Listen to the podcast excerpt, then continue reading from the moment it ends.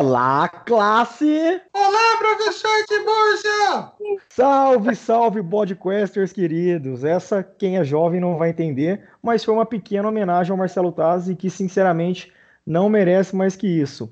O homem que se passou por inteligente por todo esse tempo, pelo simples fato de usar óculos e trabalhar na cultura.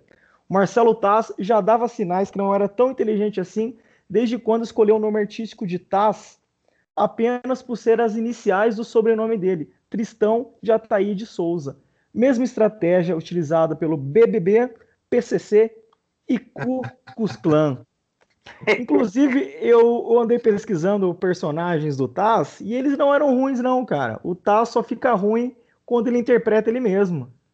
E, e, e vocês, meus amigos, é, em que momento vocês perceberam que, que o Taz não era tão inteligente, ele simplesmente usava óculos? Cara, eu, eu, eu suspeito para falar porque eu até gosto do Marcelo Taz, sabe? Ele, ele caiu naquela de. É que eu acho que acontece com todo mundo que começa a se achar muito inteligente, que é parar de fazer o, a autocrítica, entendeu? Então ele realmente começou lá. Depois que começaram, eu acho que na verdade ele foi vítima das pessoas começaram a apontar ele meio que como um, um cara intelectual e ele acreditou demais nessa, nessa história, entendeu? Eu acho, tipo, eu acho ele um bom intérprete, eu acho ele um ator legal, eu acho ele até um entrevistador decente, não chega aos pés aí do saudoso Abujanra, mas ele caiu nessa arapuca aí de realmente achar que era intelectual, e para ser intelectual você tem que ter mais de 70% dos pelos do corpo branco, isso aí todo mundo sabe. e, e você, Virtus, quando que você, que você percebeu que ele não era tão inteligente assim? Cara, eu faço das minhas palavras. Não, não necessariamente tudo, cara, mas eu concordo boa, com boa parte do que o Geninho falou. Eu não desgosto assim do Marcelo Tais, eu até gosto dele. Inclusive, achei que ele foi uma, uma escolha lúcida para substituir o Abu Janra lá no Provocações, cara. Obviamente que não chega aos pés. Só que cai naquela mesmo que o Geninho falou, cara. Ele, ele, ele tá acreditando muito no que os outros estão falando para ele. Mas a verdade é que fudeu com ele mesmo de vez foi o, a overdose de chupação de bola que ele teve no CQC. Tá no CQC, assim, foi ali que ele tipo, atingiu um estrelato e foi ali que passou a acreditar piamente em tudo que os outros falam a respeito da inteligência dele. Eu acho que é, um, é uma, uma coisa bem parecida que aconteceu com, com, o Roger do traje. Falaram tanto que ele é inteligente por causa daquele teste de, de QI que ele fez. Mas, no fim das contas, o cara é uma meba, né? Tipo. Então. Mas não, não guardar as devidas proporções. Não estou comparando. Não quis comparar o Taz com o, com o Roger, que fizeram boas. Bom, o Roger fez boas coisas no passado.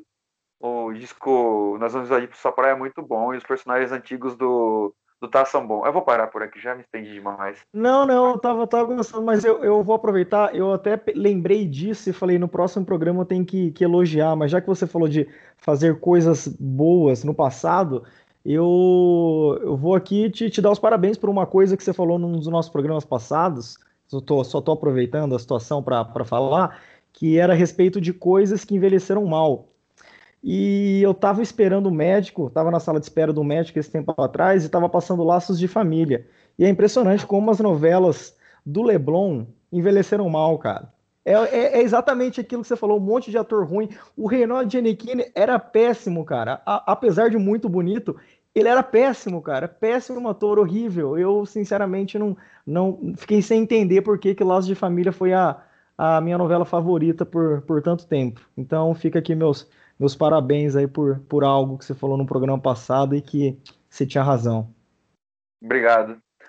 É, eu acho que lá, bom, mais uma vez, retomando sobre laços de família, foi bom, acho que só por causa do Cro, cara. E ainda que era um personagem que não era lá aquelas mas, coisas. Mas o, o, o Cro não é do laço de família, não, porra? O Cro, ah, é verdade, é dessa que tava passando agora do Pereirão. O Cro, o Cro é da, da Fina Estampa. É o laço de família tão ruim quanto, verdade. então vamos lá. O que eu tenho medo de reassistir achar ruim, que é aquela que tinha o Reinaldo Giannichini e a Thaís Araújo, que ele era. Tinha o Paco e o, e o Apolo Sardinha, vocês lembram? Lembro. Ah. Da Cor do Pecado. Eu gostava Sim. muito dessa novela, eu tenho medo de reassistir e ver que ela é muito ruim, então vou evitar. Tá vendo? Por isso que você tem que assistir Kubanacan, porque já era ruim na época, daí não tem problema nenhum de você achar que era bom. Então vamos voltando ao assunto aqui. Nosso primeiro quadro vai em bala do professor Tiburcio e também, caso não saibam, esse programa tem dois professores muito conceituados e muito competentes. Só não tem um terceiro, porque eu tive a sorte de não precisar dar aulas de física para sobreviver. Então, vamos lá. Sorte, sorte dos seus alunos também. então, antes de começar o primeiro, o primeiro quadro, eu vou pedir um pouquinho de silêncio, que quando a gente for editar, eu vou colocar algumas palmas para os nossos professores, porque esse programa está muito atrasado, mas ele foi gravado na época do Dia dos Professores. Então, um pouquinho de silêncio.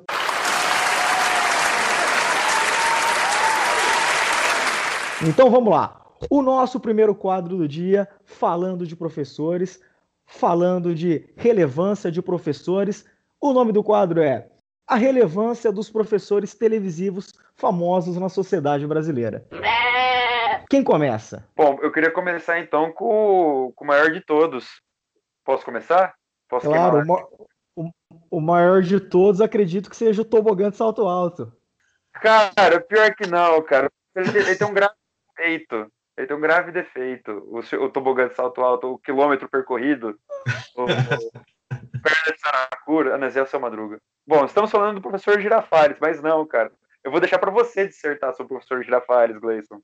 Poxa, e o pior é que eu não preparei nada dele, porque eu achei que você fosse falar dele. Mas vamos lá, quem que é o maior de todos para você? Eu tô curioso. Raimundo, o professor Raimundo, meu amigo, Chico Anísio. Ele foi genial nessa, nesse, nesse papel. Ele desempenhou o papel de professor televisivo com muita relevância. Ele é relevante até hoje, porque ele é copiado, o formato é copiado até hoje, cara, do programa dele professor televisivo brasileiro, né, cara? Que ele foi o primeiro a denunciar o baixo salário do, do, do professor na, na televisão. Ô, ô Virt, já que a gente falou de professor de professor Girafales, agora professor Raimundo, você acha que existiu alguma influência da, dos episódios de sala de aula para pro, esses, esses programas humorísticos de, de, de, de aula, de escola? Cara, eu já cheguei a pensar sobre isso, mas eu não tenho certeza, porque o formato é antigo, né, cara, esse negócio.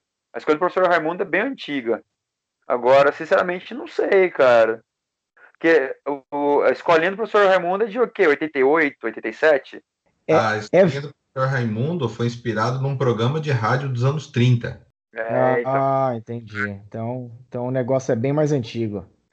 Mas eu tenho uma, eu tenho uma crítica ao, ao, ao professor Raimundo. Diga. Porque um do. Acho que talvez um, um dos maiores casos de nepotismo da, da televisão brasileira é o professor Raimundo, cara, que empregou o filho dele como seu boneco e que era o personagem mais desnecessário da escolinha, cara. Ele não tinha a mínima graça. O seu boneco ele só serve para fantasia. Quando você vai numa festa fantasia e não tem fantasia, você consegue improvisar. É a única coisa que, que o seu boneco serve, cara, porque de resto na escolinha não tinha função nenhuma. A única função dele era ser filho do, do Chico Anísio.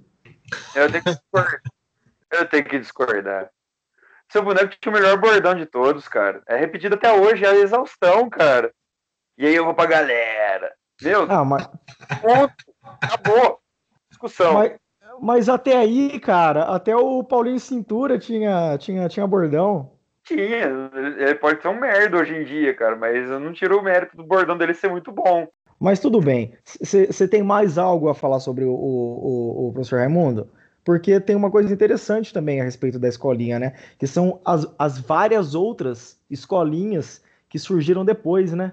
Qual que é a sua é, escolinha alternativa preferida, Gleison e Virto? Pode começar, Gleison. Cara, eu não tenho dúvida nenhuma. A escolinha do Golias. Para mim, o, pra mim, o Golias é o, é o, é o maior humorista que o, que o Brasil já teve. Para mim, é o Golias, né? E, e a escolinha do Golias. A, a escolinha do Golias basicamente era o Golias e o Carlos Alberto de Nóbrega. E ele conseguia deixar engraçado. E não esqueça da Nair Belo. A Nair Bela, cara, eu ia falar isso, cara. Tipo, é verdade, tinha, a tinha, tinha a Nair Bela. A Nair Bela era incrível. A Nair Bela, em todos os episódios, claramente desconfortável de estar ali. Ela com certeza só estava ali como um favor pessoal para ele, cara. Ela ficava muito desconfortável. Cara, mas é, eu, eu assistia a, a, a escolinha do, do, do, Golias antes de ir para a faculdade, né? que é aqueles horários meio X que o Silvio Santos botava os programas para tampar buraco. Eu acho que, sei lá, era das, era das seis e meia às sete. E todo dia eu chegava uns 15 minutos atrasado na faculdade, cara, porque eu esperava acabar escolhendo Golias para ir. Então a gente já Exato. pode configurar o Carlos Alberto como um dos grandes professores televisivos influentes aí da nossa geração. Pode ser, cara, perto do que a gente já teve, né? Porque aquela escolinha do da Record teve uma época que eles faziam meio que um que cada, cada, cada semana ia um, e foi cada porcaria de professor, cara. Foi até o, o Gilberto Barros foi professor. Mas tem que fazer uma menção honrosa aí pro Sidney Magal, cara. O Sidney Magal era muito bom nesse papel de professor, cara. O João Gordo foi também, cara. Ele foi, foi acho que, professor por uma semana. João Gordo? Eu lembro do, do Gugu também. Aliás, hoje eu lembrei do Gugu porque eu tava assistindo uma série que o cara subiu no telhado para arrumar o ar-condicionado. Acabei lembrando do Gugu. e tem a escolinha do Dedé também, né, cara? A escolinha do Dedé eu não conheço, cara. Eu, ach, eu achava que o Dedé devia parar no, no humor lá do, do, do Bananinha lá, esqueci como, como, como chamava, aquela tropa do Dedé. Comando Maluco. Eu, eu, acho que o, eu acho que o Dedé como comando maluco era muito bom. A escolinha do Dedé eu não lembro não, passou despercebido. E uma, coi uma coisa louca da escolinha é que ainda tem, né? Agora é com o, com o Adnê, né? O Adnê que faz o o, o professor Raimundo, né? Ou não? Não, na verdade não. Não, o, o filho é o Bruno Mazeu, filho do. Aí fica clara a questão do nepotismo que você falou aí, antes, né? Aí fica claro, eu ia chegar nesse ponto aí, foi até bom você complementar. Então acho que tá aprovado aí a questão do nepotismo. Porque o Bruno Mazeu é tão sem graça quanto, quanto o boneco, seu boneco. A diferença Mas... é que o seu boneco é sem graça como personagem, e o Bruno Mazeu é sem graça ele mesmo, né? Mas eu, eu gosto do, do, do Bruno Mazel, cara. Assisti aquela série dele confinado e eu achei muito boa. Tipo, o, o, apesar de não, não ter roteiro e tal, ele faz um cara paranoico muito bom, mas eu acho que o como o professor Raimundo não, não colou, não. Mas é, é vamos, vamos dar um desconto, cara. Imitar o Chico Anísio é, é praticamente impossível. É uma tarefa muito árdua, cara. Ele é muito, muito, muito talentoso, cara. Um dos mais talentosos da televisão. Nasceu para ser professor Raimundo. Com certeza. Mas aí eu tenho que falar, cara. O, o Bruno Mazeu, cara, eu acho que sempre achei ele muito chato, cara. Ele copiava o Luiz Fernando Guimarães na Caruda. Aquele humor estressadinho, sabe? Que até o Paulo Gustavo também copia na Caruda. E naquele programa que passava no Multishow, Cilada, vocês chegaram a ver? Sim, sim. Então, cara, era um formato meio bosta, assim, cara. Mas a primeira vez que eu que, assim, achei ele aceitável foi ele fazendo esse tributo ao pai dele. Eu achei bem honesto. Achei bem honesto. E tem uns episódios até que legaisinhos dessa retomada aí do, do, do professor Raimundo. Não é, é nossa ah, senhora! Tem um, um... sarro, mas é legal. Tem personagens muito bons, cara. Tem o, o, o Caruso fazendo o seu peru ficou é excelente mas também esse cara ele é excelente, né? Então não tem, também não tem como. Mas tem uns personagens muito bons e tem os muito ruins, tipo o Marco Luke, que é ruim em tudo que ele faz, né?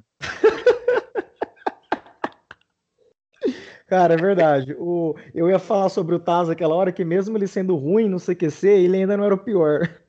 Não, então, ali a briga é boa, cara. Pô. Ô, Geninho, mas passando do, do assunto do, do, professor Raimundo, aí quem que, que seria um, um, professor relevante para você contar pra gente? Pô, cara, eu, eu, eu gostava muito do, do, do professor Tiburcio e do personagem depois que ele fez no. que o Taz fez no Castelo Ratimbum também, que era um cara que ficava pesquisando na internet antes de existir internet. Telekid. É isso. Mas eu acho, cara, que além desses que a gente já mencionou aí, do, do, do professor Girafales, porque eu, eu sempre tive um ranço do, do professor Girafales, porque é, ele encarnava ali a figura de poder, mas ele não explicava as coisas, ele estava sempre avaliando e nunca explicando. Já perceberam isso? As, as aulas do, do Chaves, ele sempre está fazendo pergunta, ele sempre está questionando, mas não tem nenhuma aula dele dando aula. E tem muito professor que é assim, cara, que o cara não dá aula, ele tá sempre é, cobrando o aluno e, tipo, e sendo babacão, sabe? Tipo, arrogante. E fumando charuto. É, e pegando mãe de aluno. Exatamente. Deixa eu aproveitar essa brecha só, ô, Geninho. A gente tem que falar então que o professor Girafales não era o melhor professor nem do Chaves, cara. O melhor professor do Chaves foi o seu Madruga. Pois é, é verdade. ensinava, cara. Ele, ele, o único episódio que ele deu aula, ele ficou ensinando, apesar da, da metodologia questionável, ele passou o episódio inteiro ensinando. Entendeu? Então eu prefiro um professor de metodologia questionável que ensina do que um que só, só avalia. Falando do professor Girafales, mas não dele como professor, ele como personagem, cara, eu achava, sei lá, uma genialidade como, como coadjuvante porque, cara, o professor Girafales era aquele personagem que, em tese, não precisava dele no, no Chaves. Mas, mas ele era muito bom, cara. Os episódios que ele participava, ele, ele conseguia dar conta do, do, do, do papel de coadjuvante dele. Eu achava muito bom. E, inclusive, uma da, da, da, da das minhas. Do, dos meus episódios favoritos do, do Chaves é ele ensinando, mas não ele dando aula. É ele ensinando a molecada jogava futebol americano. Esse episódio é muito bom. E ele só ensina também, e tem um episódio que ele ensina a tocar violão, né? Violar tocão. É, então é na escola mesmo, ele nunca tá ensinando nada, cara. Ele, tá, ele ensina só. o Mas, ó, eu... é um pregador de argumento de autoridade, cara. É, ele é, o Foucault fica louco com isso aí. Eu acho que um cara que, que me marcou muito, cara, que de longe foi um, uma das coisas que me fizeram virar professor, sem dúvida, cara. Foi o programa do Bickman, que não era um professor, né? Ele era um, um cientista. Mas ele. É, eu, eu, eu comecei a gostar de explicar coisas complexas de um jeito simples, vendo o jeito que ele ensinava é, uns conceitos de ciência muito complicado né? Tipo, e praticamente EAD, né? Ele fazia lá as aulas e tal. Então, tipo, eu, eu, eu acho que, embora ele não seja professor, foi o, o que mais me marcou, assim, como, como divulgador científico, né? Pirula antes de existir o Pirula. Sim, puta, eu adorava ele, cara. Eu achava ele genial e tive o prazer de ver ao vivo lá na numa palestra da Unesp em 2013, eu acho, cara. Tipo, arrepiado. É, Vi, ele, ele, ficou ele, ficou arrepiado também. Ah! Não, mas prossiga aí falando sobre o, o, o, o Bickman na, na Unesp, por favor. Cara, foi uma experiência muito foda, cara. Você tava lá, Geninho? Não tava, cara, eu não consegui ir. Estava trabalhando. Eu, assim, a hora que ele entrou, cara, ele entrou normal, ele entrou sem peruca, ele entrou com. Careca, né? É, mas ele entrou com uma roupa casual. Só que aí ele pegou, foi, tipo, pro, pro, pro canto do palco, colocou o jaleco verde, colocou a peruca. Cara, eu, eu segurei para não chorar. Tipo, meu, tipo, arrepiei, cara. E engraçado que ele tocou nesse mesmo assunto que você falou, Geninho, porque eu lembro que assim, o exemplo, que ele deu um exemplo de um episódio que ele achou, que ele achou genial a forma como os produtores do, do da, da série, os roteiristas da série, conseguiram explicar a, te, a teoria da relatividade de um jeito tão simples, cara que é um negócio tão complexo, mas assim, até, sei lá, o Carluxo conseguiria entender sem maiores problemas, cara. Ou não. Sei lá, acho que cara, não. Eu acho que o Carluxo não só entenderia, como ele explicaria para você, mas você que não entendeu a explicação. eu, eu sempre falo isso aí, cara. Um, um professor é formado de uma memória mediana e de uma analogia excelente, entendeu?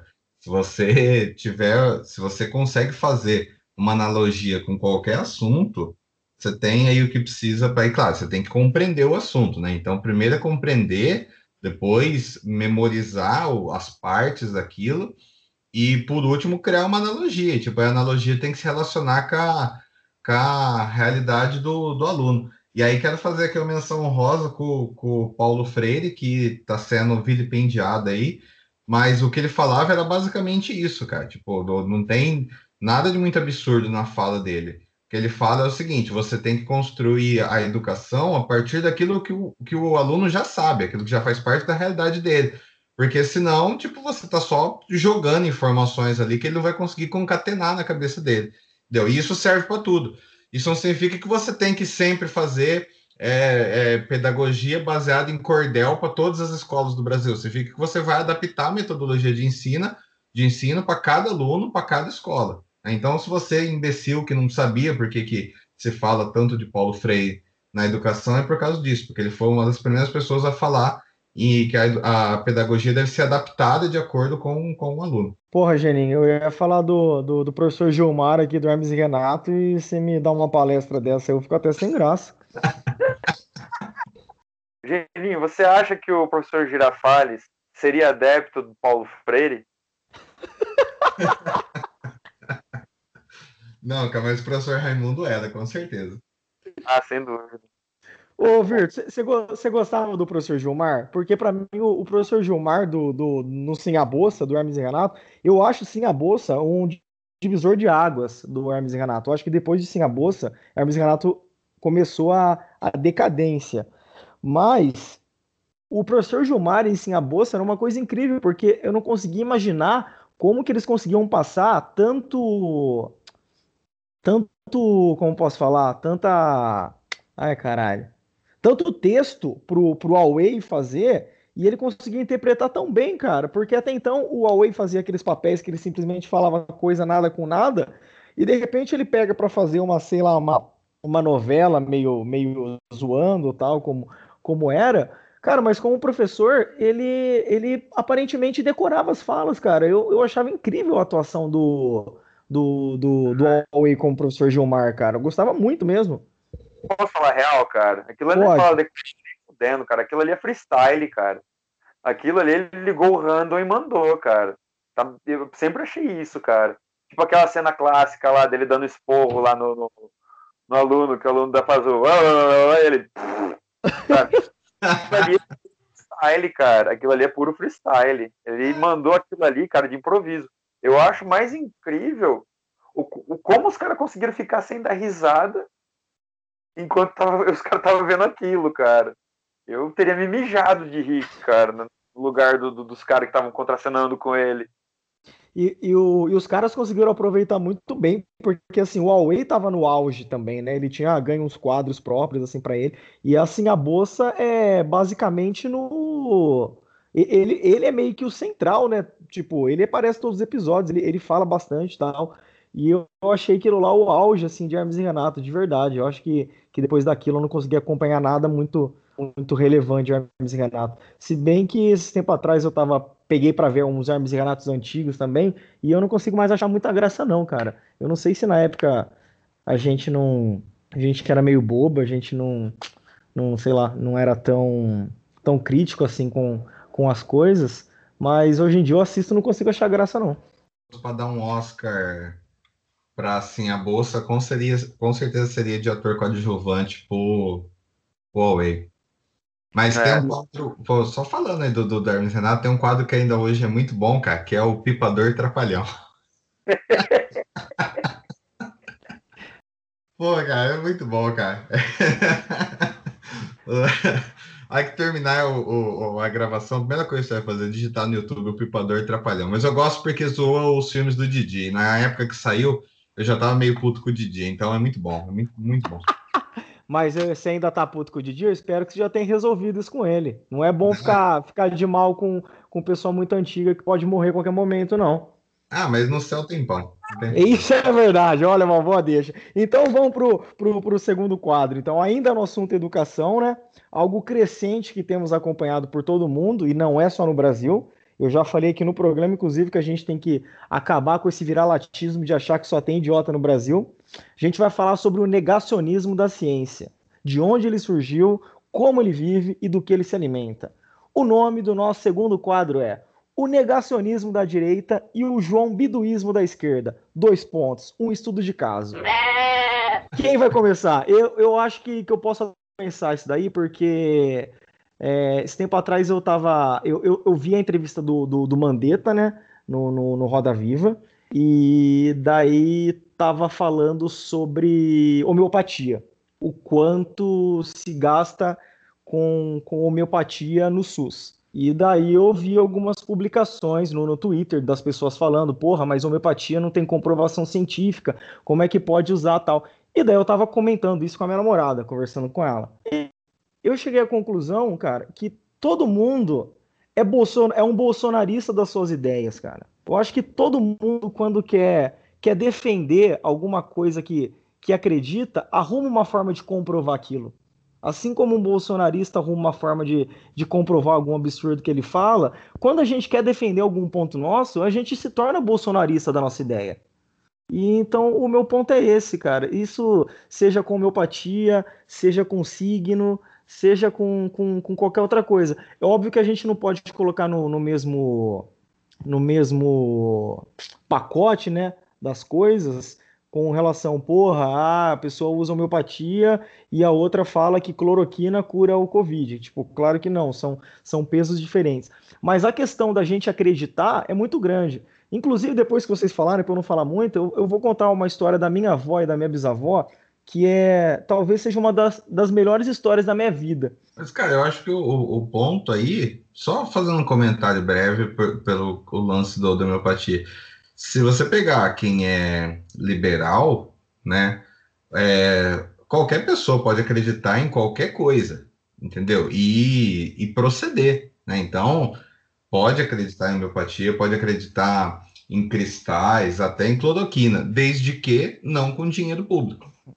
Entendeu? Então, esse é o, o, o, o ponto fulcral. E aí, isso vale para os dois lados, né? A gente ainda não está vendo é, é, horóscopo sendo financiado com dinheiro público, mas tem umas pegadas de esquerda aí que são quase isso, pegada é quase horóscopo.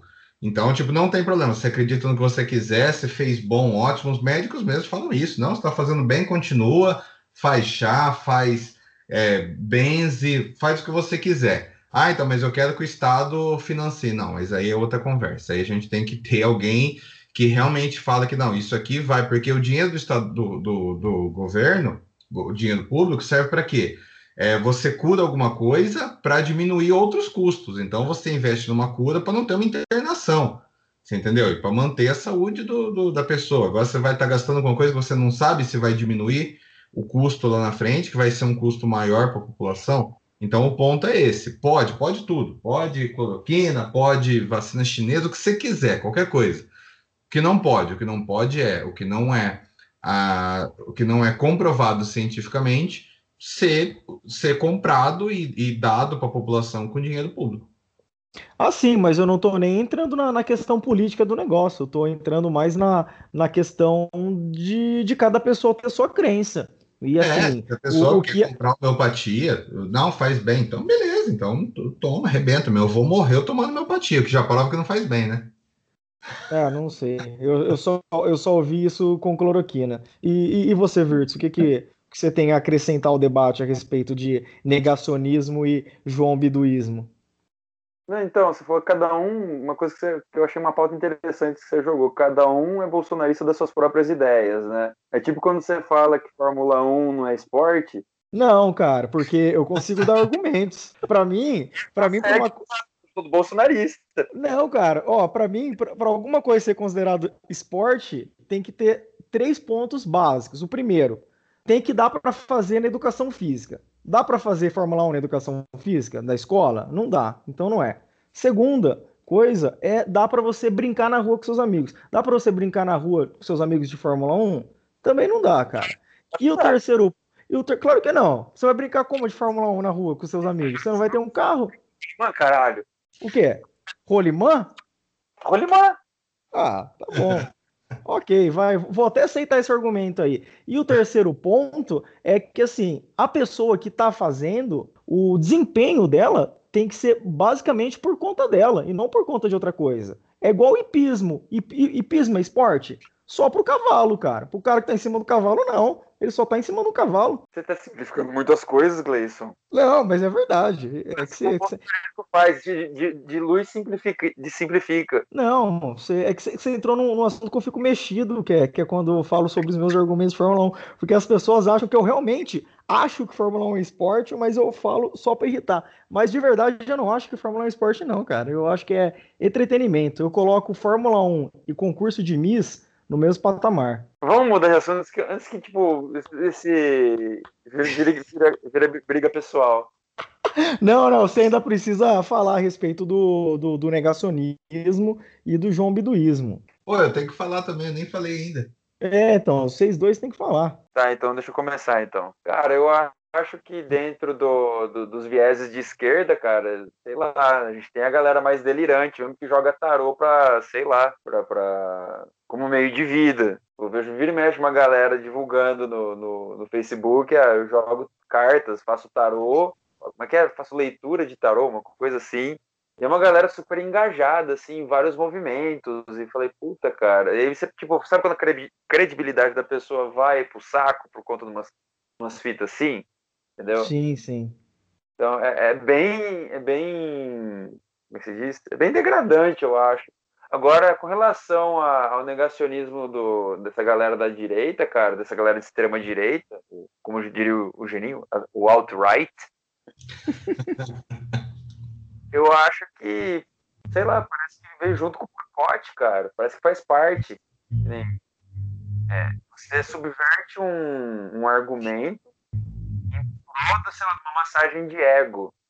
Puta, que nem o lance do terraplanismo, cara. A pessoa tem. Tipo, a pessoa consegue encontrar argumentos tão bizarros, cara. E tão bizarros que assim, a pessoa passa a acreditar no, nos argumentos piamente. Tipo, eu conto uma mentira várias vezes até que ela vira verdade.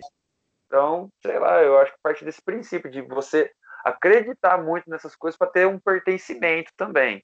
Essa galera começa, tipo, vomitar essas abobrinhas aí negacionistas, cara, porque é legal, na visão deles, é legal fazer parte desse nicho. Puta, não sou só eu que, que, que questionando o status quo. Eu tenho essa, eu tenho esse poder também junto com meus amigos, entendeu? Sei lá, acho que envolve tudo isso. É uma coisa muito louca mesmo, né? Porque eu tava, tava vendo algumas, alguns protestos nos Estados Unidos, e daí, tipo, tinha uma galera pró-Trump de um lado e uma galera contra o Trump do outro lado. E todo mundo que era contra o Trump tava de máscara e todo mundo que era a favor do Trump tava sem máscara. E eu sempre fico me perguntando, tipo assim, porra, o cara não pode ser um idiota, mas com determinado patamar aceitável, não. Ele tem que abraçar todo o pacote, né, cara? Ele tem que ser tipo um trumpista ou bolsonarista um terraplanista, um negacionista da ciência, um cara que, tipo, não acredita no, no, no, numa pandemia e tal. E é uma lavagem cerebral incrível, né, cara? Porque, tipo, a galera abraça o pacote inteiro do negócio. É, então, é, mas é por tudo por uma questão de pertencimento. Ao meu ver, é tipo, é o lance de querer pertencer a um determinado nicho que vai contra o status quo, sabe? Tipo, ah, Hoje em dia, você ser, é, você questionar fatos científicos é algo legal, é algo que faz sentido na cabeça dessas pessoas. Então, tudo que for contra, tipo, desde terraplanismo até, sei lá, o que mais? É, o pessoal que nega que houve o Holocausto, tem um documentário até bem legal sobre isso, cara, de uns velhos malditos que, que negam, que, uns alemães, né, que negam que o Holocausto aconteceu não foi do jeito que a mídia fala, que, sei lá, daqui a pouco tá falando falar que Hitler matou foi pouco. Você sabe que eu penso sobre velho, né, cara? Eu não, não, não, vou nem não vou nem acrescentar nada, só fala aí, porque o que eu penso sobre velho já já tá exposto em, em outros programas. Mas eu tava falando sobre o, o pacote, né, dessa galera de, de extrema direita ter o, o pacote que eles seguem aquilo. E, mas assim, o pessoal da esquerda também tem o pacote que ela segue, né? Que é basicamente o signo, colocar a menstruação na planta e conversar com samambaia, cara. Todo mundo também de, de extrema direita segue esse, de extrema esquerda segue esse pacote aí também. Pô, mas eu acho que isso aí é o menos pior, meu cara. Nossa, eu, eu, eu, é, eu trocava 70% do, das pautas ativista pós-moderna de esquerda para colocar a menstruação na planta e falar com o samambaia. E até aceitava fazendo um mapa astral. Porque. mapa astral, obrigado, é isso. o que tá rolando é. Eu, eu acho que o pior é que, assim, na à direita, o, essa galera que, você fala que tipo, eles abraçam um pacote tem um lance que tá ligado com isso que o Virto falou, que é do, do, do, pertencimento, mas é uma coisa de negação da autoridade. Então, tipo assim, eles negam todo o establishment, né? Como se diz. Então, como eles encaram que a autoridade é, não é constituída moralmente, né? Tipo, como, como se houvesse alguma coisa anterior à constituição da mídia, dos partidos e tal, então eles têm, eles se acham no direito de questionar tudo. Então, tipo, ah, não, a, a NASA é do governo, né? É um órgão que serve para manipular, né? Porque a mídia é construção dos judeus, toda essa essa noia aí. Mas é, por outro lado, cara, tem uma coisa que, que cresce na esquerda que é bem grave, que é o lance da negação da realidade, entendeu? Então, tipo assim, tem o, o, o terraplanismo à direita, né? Eu tava até vendo uma entrevista de o cara tá falando, uma coisa é você, né? É negar, é negar que a Terra é esfera e falar que a Terra é plana, e outra coisa completamente diferente é você ser anti-vacina, porque isso gera resultados diretos, imediatos. Em outras pessoas, né? Outras pessoas e em você mesmo, e tipo, e na sociedade que você habita. Uma coisa é você ser anti-vacina morando no vazio, numa fazenda, né, sozinho, outra coisa é você ser anti-vacina numa cidade, uma, uma população de 3 milhões de pessoas né? Mas isso tem efeitos diretos. Então, até, até voltando aquele lance que a gente comentou sobre ah, qual que é o limite daquilo que é, pode, a pessoa pode fazer e tipo ser bolsonarismo das suas próprias ideias. Eu acho que o limite é quando isso começa a atingir as outras pessoas. Eu vi um, uma, uma situação que aconteceu recentemente, é, tá rolando forte no, no na esquerda um lance de falar do, de, do, de ciência opressora, né? De que há aí uma é, de que todas as pautas científicas foram estabelecidas por homens brancos tal. E não deixa de ser verdade, porque essa galera é grande maioria na academia. E essa galera é culpada também, em partes, por ter afastado as pessoas comuns da ciência. Entendeu? Então, tipo assim, é, quem, quem, o, o, quem trabalha em faculdade, quem tem contato com professor universitário, né, com área de pesquisa, pô, sabe que os caras vivem no Olimpo, entendeu?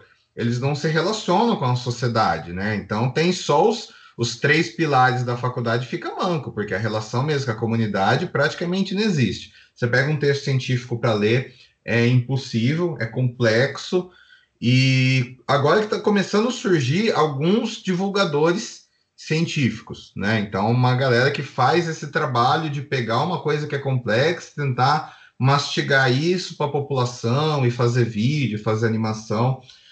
E, e aí, o, o, problema dessa, né, desse, desse, desse limite aí é que se a direita, os caras fazem o negacionismo do pacote completo, tudo que é relacionado à ciência, à autoridade e tal, na esquerda tem um problema de se querer negar algumas situações que são ligadas à, realidade. Então, teve esse caso de um, um professor do, de, uma, de, uma, de uma revista de psicologia americana, que eu tinha marcado o nome aqui, mas a gente remarcou para fazer essa gravação tantas vezes que eu perdi a anotação. Mas o caso é o seguinte: o caso fazia parte do conselho da revista científica, né? Que são os pares que analisam os, todos os artigos que chegam. E um dos artigos que chegaram lá falava sobre uma questão de transtorno mental em pessoas trans que é um lance que está sendo, que, que deveria estar tá sendo mais amplamente discutido, mas não se sabe ainda se é, existem é, é, estudos né, que dizem que há um alto índice de suicídio entre pessoas trans, mais é, mulheres trans até do que homens, até porque a, a, quantidade de mulheres trans é muito superior à dos homens. Isso é uma outra coisa também que carece de pesquisa, não se sabe exatamente por que disso. É, e, e, aí chegou um artigo falando sobre isso e esse e não tem elementos suficientes para dizer se, esses altas, se essas altas taxas de suicídio estão ligadas a realmente o fato dessas populações serem que meio que obrigadas a trabalharem com prostituição, né, com sexo e tal, uhum. ou se isso tem realmente um, um lance é, ligado a um problema é, psicológico que possa é, ser causado ou causa da, do, do, da, do transtorno de gênero. Não sei se esse é o termo correto, mas é a questão da pessoa não se identificar com o gênero. E aí ele não aceitou um, um, artigo que chegou porque ele falou que não estava cumprindo o, né, o, o critério científico naquele artigo. E aí o cara foi, tipo, execrado na faculdade, uma galera começou a pedir o desligamento dele. Ele fez o desligamento e escreveu uma carta explicando os motivos pelo qual ele tinha se desligado, porque ele não podia é, como cientista, ele não podia permitir que coisas não científicas fossem publicadas como, como estudo, entendeu? Então, isso é uma coisa que eu tenho bastante medo, tá ligado? Porque o, a, a, o único bastião que a gente tem de civilidade, né? E a, a esquerda hoje é responsável por segurar o mundo nas rédeas, nas rédeas da civilidade, porque só sobrou a gente, né? E o único bastião que tem de civilidade é a ciência, mas a ciência, tipo, é, a ciência sim é cega, justiça não é cega. A ciência sim é cega, ela não importa, ela só se importa com a realidade. E a esquerda está descolando da realidade completamente, tá ligado? É, ela está trocando o ser pelo dever ser. Então, em busca de alguma coisa que deveria ser, pô, a gente gostaria que o mundo fosse assim, mas o mundo não é. E ciência trabalha com dados, e dados a gente obtém do mundo real. Então, não tem muito o que fazer, tá ligado? A gente, a gente precisa da ciência justamente para pegar e mostrar: olha, a situação é essa, o que, que a gente vai fazer com essa situação? O que a gente pode fazer para diminuir o sofrimento, para diminuir a desigualdade, para pensar em políticas públicas para resolver sim. isso?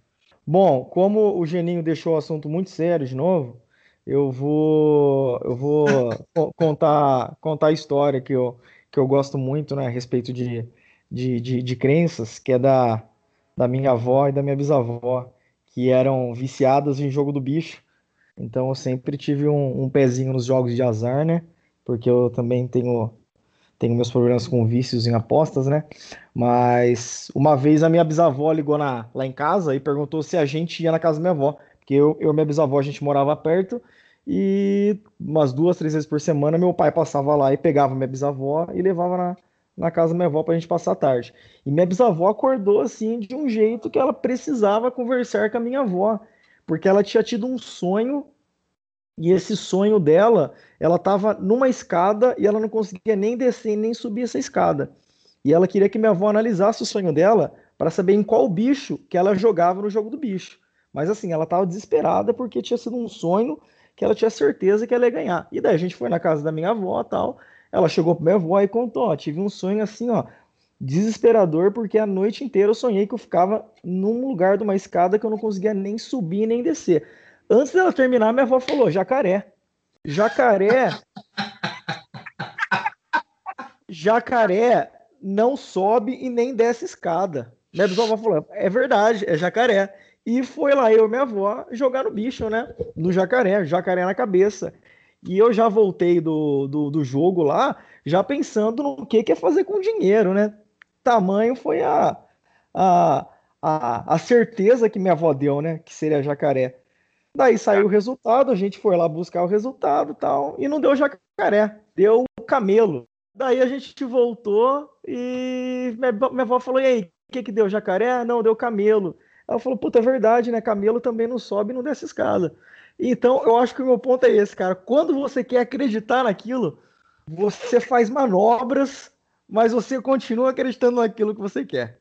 Se o palpite da sua avó tivesse passado pela revisão dos pares, alguém ia falar para ela que dos bichos do, do, do, jogo do bicho, vários não sobem nem dessa escada, entendeu? Então ah, ela então. fez, a gente um resultado preliminar, ela não testou em outros ambientes, que seriam com outros bichos subindo e descendo escada, então não dá para considerar esse resultado científico dela aí, infelizmente. É.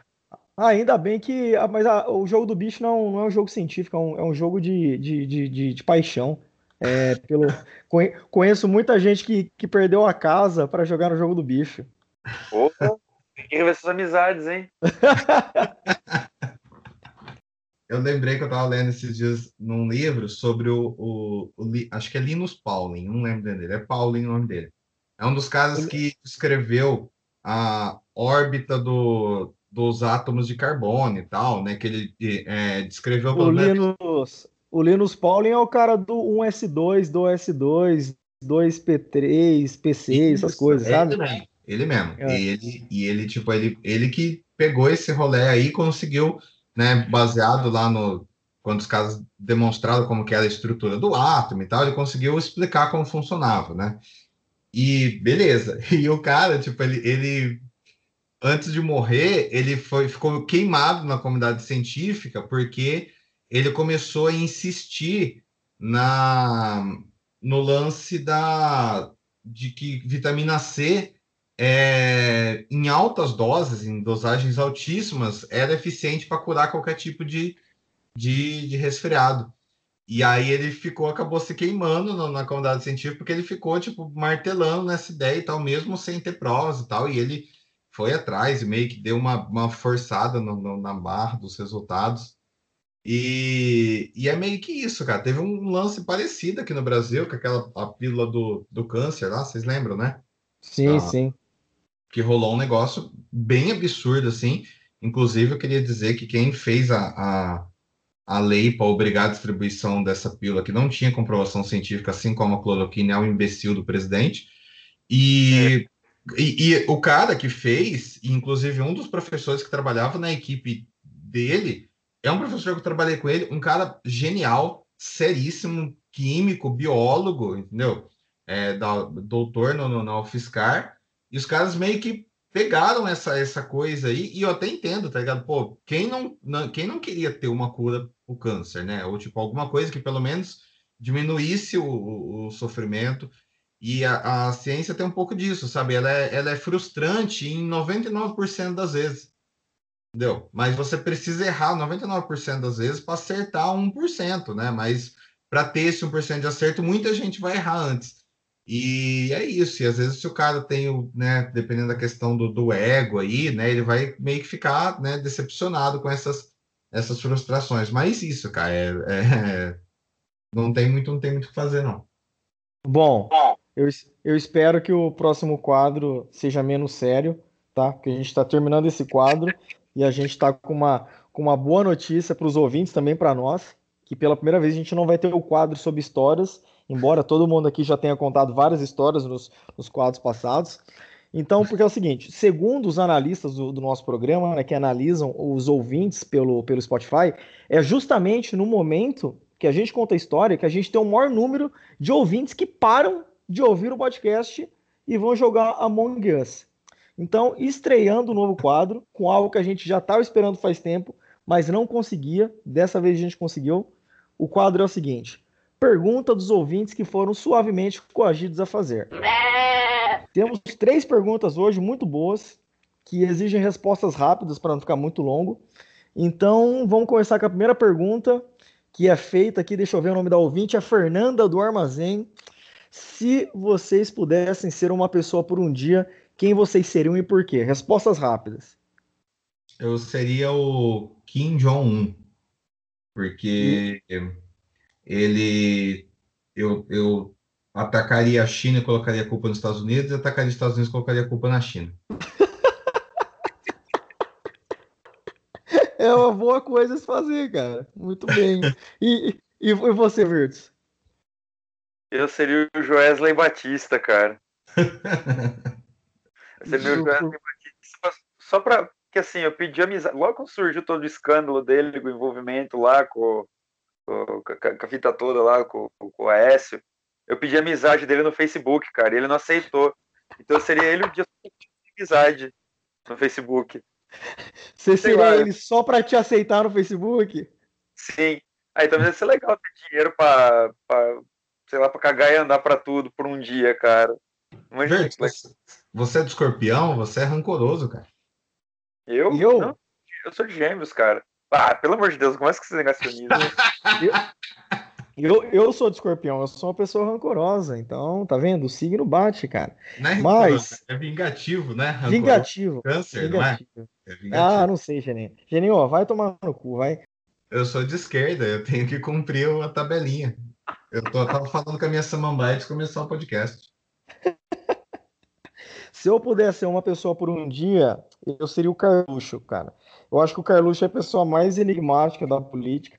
Então, se eu fosse o Carluxo por um dia, eu ia descobrir se ele realmente é, entende o que ele fala, se ele é daquele jeito ou ele faz zoando. Eu ia descobrir se ele é o pavão misterioso. E no final da noite, eu ia fazer um almoço de família e envenenar todo mundo. A segunda pergunta é: se você pudesse ir para um ponto no passado para criar uma linha do tempo nova, que ponto seria? Pergunta do professor Rodolfo Valdívia. Vertus. Cara, se eu pudesse voltar no tempo, acho que voltaria para 2013, cara. Sei lá. Tipo, 2013 foi um ano em que tudo começou a ficar de ponta cabeça aqui nesse país, no, no mundo. Tudo começou a ficar polarizado. Sei lá, tentaria fazer alguma coisa que, sei lá, Votar no Aécio. Será, cara? Por bem ou por mal, se o Aécio ganhasse aquela eleição, a gente não tava desse jeito. Não, não mesmo. Podia estar tá bem pior, bem melhor. Sim, mas não tava desse jeito. Caralho, mano. É, perturbador, né? Perturbador você pensar que você poderia ter evitado toda essa porra toda e, sei lá, só tendo votado no Aécio. Sei lá, mas ao mesmo tempo, sei lá, qual o preço disso, né? Eu ofereceria uma, uma porção de franga passarinho pro chinês que, que pediu um, uma sopa de morcego, cara. Eu acho que seria uma. Tudo bem que outro chinês ia chegar depois e, e pedir outra sopa de morcego, né? Mas assim, faz de conta que, que mudaria alguma coisa isso. É que a imunidade do outro não era melhor, né? Exatamente, eu, esse tempo atrás eu pensei nisso. E se a imunidade do outro fosse. E se o outro olhasse a sopa e falava, hum, esse morcego não tá muito bom, não. Dá uma cheirada aqui, ó. Hum, olha, eu vou pedir outro. Eu acho Poderia... que é porque o chinês que comeu, cara, ele não, ele não era, não era mãe, porque se fosse mãe, a mãe ela desenvolve um superpoder de cheirar coisas e falar que tá estragada. É, que às vezes o corona não tem cheiro também, né? Vai saber. Ah, mas quem, quem vai, quem pede um morcego para comer tá ciente do que ele vai ter cheiro de morcego, né? Tá esperando. Aliás, uma, da, da, uma das piores experiências gastronômicas que eu já tive foi quando fui experimentar bode, cara. E eu entrei no restaurante que vendia bode e era muito fedido, cara. E daí eu falei, caralho, que fedor, né? Quando chegou meu bode, que eu vi de onde que vinha aquele fedor, cara. Era da carne do bode. cara, eu entrei num restaurante na Argentina que fedia demais também, cara. Demais. A ponto da gente levantar e ir embora. Mas não era bode. Não, um cheiro de carne rançosa, porque lá eles fazem os miúdos, né? Do, do boi e tal, aquela aparrilhada, acho que é um negócio assim. E é, era um, um, cheiro horrível, cara. Tipo, e lá eles não são muito. Não gosta muito de entrada de luz e nem circulação de ar, pelo que eu percebi. Então era difícil, viu? Bom, a última pergunta é do Joãozinho Caricati, que coincidentemente é irmão e tem o mesmo sobrenome do Virtus, que é onde o rock errou a ponto de termos, termos fãs de bandas de rock bolsonaristas. É de Dead Fish, né? Ele foi É, eu tô, eu tô, tô, tô deixando mais amplo aqui. Ele colocou Dead Fish, mas deixando mais amplo aí para as bandas de punk rock em geral. Ó, cara, eu acho que, bom, levando em consideração a, a pergunta original dele, pra galera que. Eu, eu não sei, cara, eu não consigo apontar muito o rock como culpado. Para mim, o rock é inocente. Quem é culpado é quem ouve e não entende, sabe? É a mesma coisa do negacionismo, cara. O cara tá falando um negócio, cara tá tipo, mostrando, mostrando uma crônica contundente daquilo que é uma realidade, mas é tipo, a pessoa se nega. Tipo, o cara fala, tá, tal coisa, tá, o livro, não sei o que, não sei o que lá no meio da letra.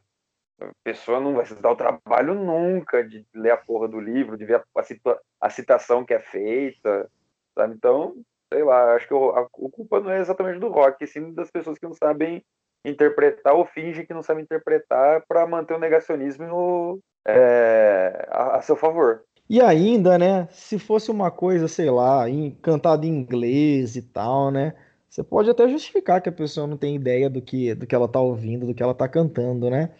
Mas assim, no, quando, quando é uma coisa escrita propositalmente em português, né? Porque é, o Dead Fish já, o Rodrigo já já, já, já, já deu entrevistas falando sobre isso, né? Que é uma escolha da banda cantar em português para a galera entender o que eles estão cantando, né? E eu acho que quando ele vê um, um fã que mesmo em português escuta e, e pensa como pensa, né? Deve bater até uma tristeza na banda, né? Fala, puta merda, olha, eu achei que a galera curtisse a banda porque eles curtem o que eu falo, mas na verdade eles nem entendem muito o que eu tô falando. Nem então, cara. eu acho que aí no. no é, não só a música, por rock, no caso. É, tem duas coisas a respeito de arte, qualquer arte. Primeiro é que a arte tem que ser interpretada, né? E aí, tipo, o cara que não tem senso crítico, ele não vai conseguir interpretar nenhum tipo de arte, seja música, seja né, literatura. E a segunda, cara, é que toda arte envelhece, né? Ela vai sendo substituída por outra. Então, é, eu vejo hoje roqueiros falando de, de ritmos tipo é, funk, né? Do mesmo jeito que os, os caras falavam do rock há, há 60, 70 anos atrás, entendeu? Com música de marginal, que não tem qualidade, que não tem. Então é isso. A, a, isso não vai acabar nunca, entendeu? Daqui é, 60, 70 anos a gente vai ter funkeiro reacionário. Escreve o que eu estou falando. Se você está no futuro ouvindo isso. Mas como assim? Como... Você, é, você vai ter funkeiro reacionário? Você já tem um monte de funkeiro reacionário, porra? É, realidade, eu acho. Vai ter mais ainda. É, vai ter mais ainda. Vai ser reacionário. Bom, gostei do quadro, hein? Temos poucos seguidores, mas os que temos são muito bem selecionados e capacitados, tal como os eleitores do Partido Novo. E chegando ao fim do programa, devido ao grande sucesso que tivemos no último programa, inclusive eu acompanhei a quantidade de pessoas que ouviram a versão do Ovelha, que eu, que eu apresentei no último programa, né, de Quero Morar com Você na Califórnia, e foi uma coisa incrível. A curva de ouvintes, que andava achatada há anos, voltou a subir, cara. Então, a gente vai novamente falar sobre versões, mas dessa vez sem a necessidade de cantar, só falar mesmo. E o nome do quadro audiovisual de hoje é Versões repaginadas com um novo ritmo que causaram inveja à versão original.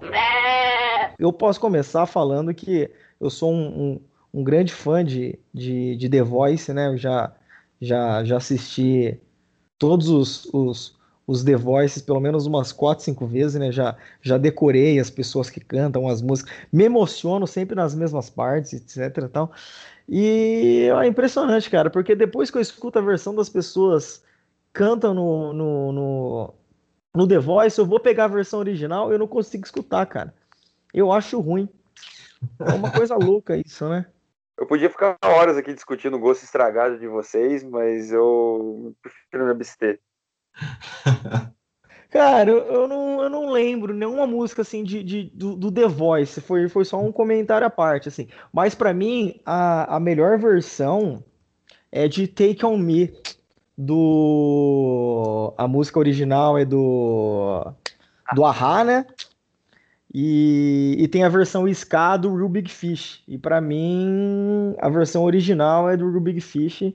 E a do Ahá vem em segundo lugar, porque parece que a música foi feita para ser cantada no, no ritmo do, do Big Fish de ska. Para mim, essa é a, é a melhor, é a, é a versão que, que, que tem um ritmo melhor que o original.